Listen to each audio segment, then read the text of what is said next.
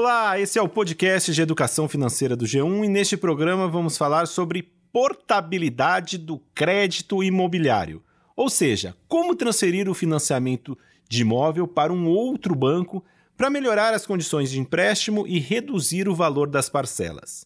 Eu sou Darlan Varenga, repórter de economia do G1, e quem está aqui comigo para explicar como funciona a portabilidade e quando ela vale a pena é minha colega, também repórter de economia do G1, Luísa Mello. Olá, pessoal. Então, gente, quem tem um empréstimo imobiliário sabe muito bem o quanto esse custo pesa no orçamento. E está sempre de olho numa forma de reduzir o valor das parcelas e também quitar o quanto antes essa dívida.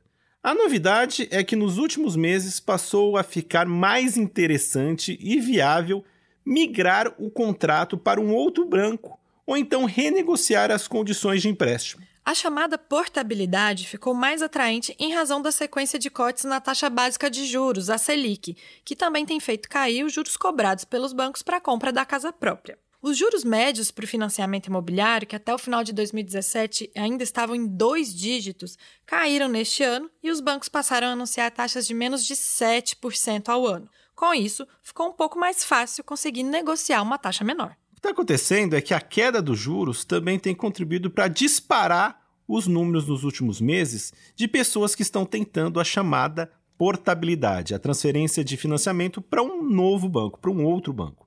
Em 2019, o número de pedidos efetivados mais que dobrou em relação ao ano anterior, segundo os dados do Banco Central. É, e a quantidade de clientes que fazem a portabilidade vem crescendo, mas ainda é pequena.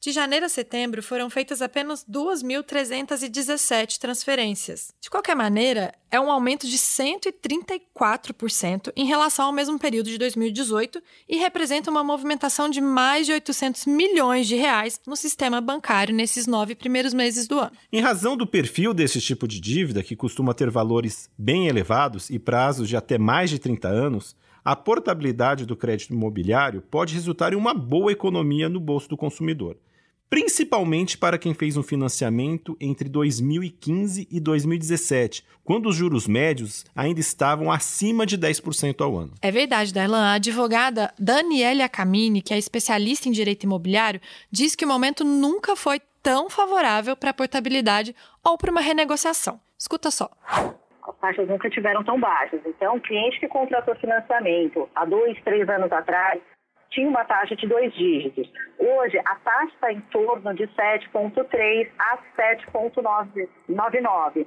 Então, ele fazendo a portabilidade, ele acaba tendo uma economia muito grande na parcela. A principal vantagem é que ele vai reduzir muito o custo que ele, que ele tem, né? Prestação vai ficar muito menor. Tem casos que a gente faz cálculos aqui, tem até R$ 1.500 de redução na prestação. Isso, no final do período, dá quase 200 mil reais. Simulações feitas pela startup Melhor Taxa para o G1 mostram que quem fez um financiamento nos últimos anos pode conseguir uma economia significativa com a portabilidade. Quem tem, por exemplo, uma dívida a pagar de 300 mil hoje, com uma taxa de juros contratada de 9,76% ao ano, e conseguir baixar para uma taxa de 7,3% ao ano, vai obter uma economia de quase 100 mil reais ao fim do contrato, 98 mil reais aqui pela simulação. A simulação mostra que, neste caso, o valor da parcela cairia de 3.179 hoje para 2.638 por mês. Ou seja, uma redução de mais de 500 reais no valor mensal a ser pago, ou seja, bem significativo, né? Nossa, bastante mesmo. E o aumento do número de pedidos de portabilidade tem estimulado também uma maior concorrência entre os bancos. É que em muitos casos eles costumam fazer uma contraproposta para tentar segurar o cliente, principalmente se for um bom cliente que paga direitinho, como explica o Rafael Sasso, cofundador da Melhor Taxa. Vamos ouvir. Alguns bancos cobrem 95% dos pedidos. Alguns bancos cobrem pedidos só de, do segmento mais alto. Então, o cara é Prime, é Personalité, o cara vai lá e cobre. Alguns bancos estão evitando fazer a portabilidade ou que colocam empecilhos no processo.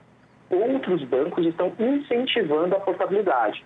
Estão tentando fazer mais rápido. A gente está vendo processos de portabilidade que são exatamente como um crédito novo, mas acontecendo mais rápido do que os processos de, de financiamento imobiliário normais naquele banco.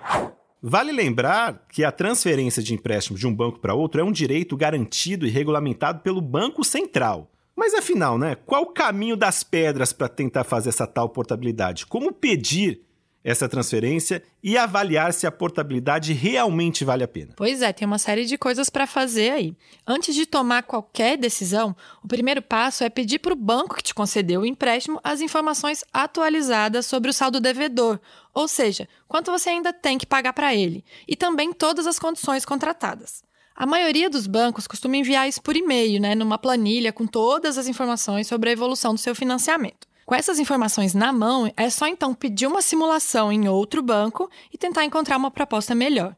Vale lembrar que o valor, o prazo e a modalidade de financiamento têm que ser os mesmos do contrato antigo. Mas para valer mesmo a pena fazer a portabilidade, é importante olhar não só a taxa de juros oferecida, mas sim a chamada taxa efetiva, e todo o valor a ser economizado ao longo do contrato, e também os custos da transferência dessa dívida e, eventualmente, até mesmo a necessidade de abrir uma conta em outro banco, como alerta o Rafael Sasso. Escuta só.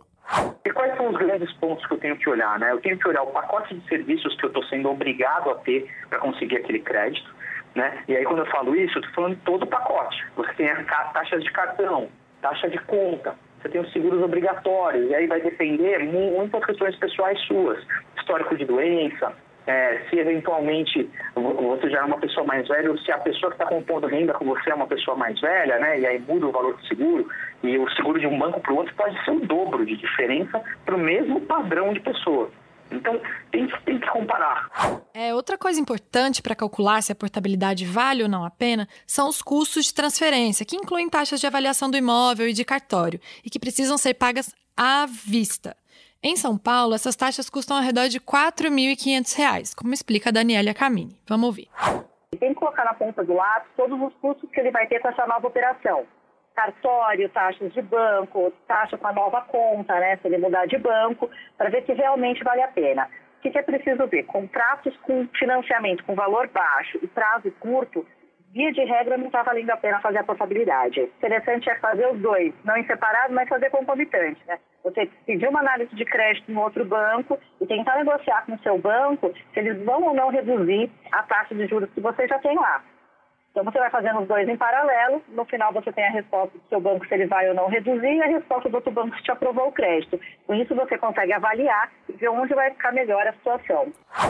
A boa notícia é que com a queda dos juros e a maior concorrência entre os bancos, o cliente passou a ganhar um poder de barganha maior.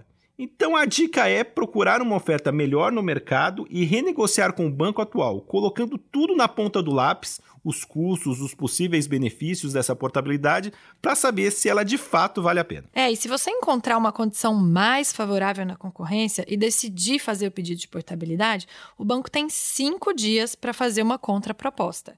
Mas caso você não goste dessa contraproposta, o banco é obrigado a aceitar o pedido de portabilidade. Ele tem que aceitar. Só vale lembrar também que nenhum banco é obrigado a aceitar um pedido de portabilidade de qualquer um que bate na porta lá querendo aquela taxa que está sendo oferecida no mercado anunciada. Afinal, assim como qualquer operação de crédito, o interesse deve ser de ambas as partes.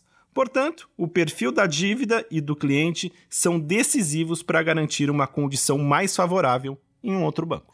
É isso. Então, o banco que você tem o financiamento é obrigado a transferir se você quiser mudar. Mas um outro não é obrigado a te aceitar se você quiser migrar a dívida para ele. É isso, né, Darlan? É isso. É o custo da, da negociação, gente. O mercado está aí, tem, tem boas oportunidades, só que você tem que mostrar que você é um cliente bom e que você, o banco pode te querer. É isso aí. Bom, por hoje é só, pessoal. Mas toda semana tem um podcast novo de educação financeira aqui no G1. Até mais. Valeu, tchau.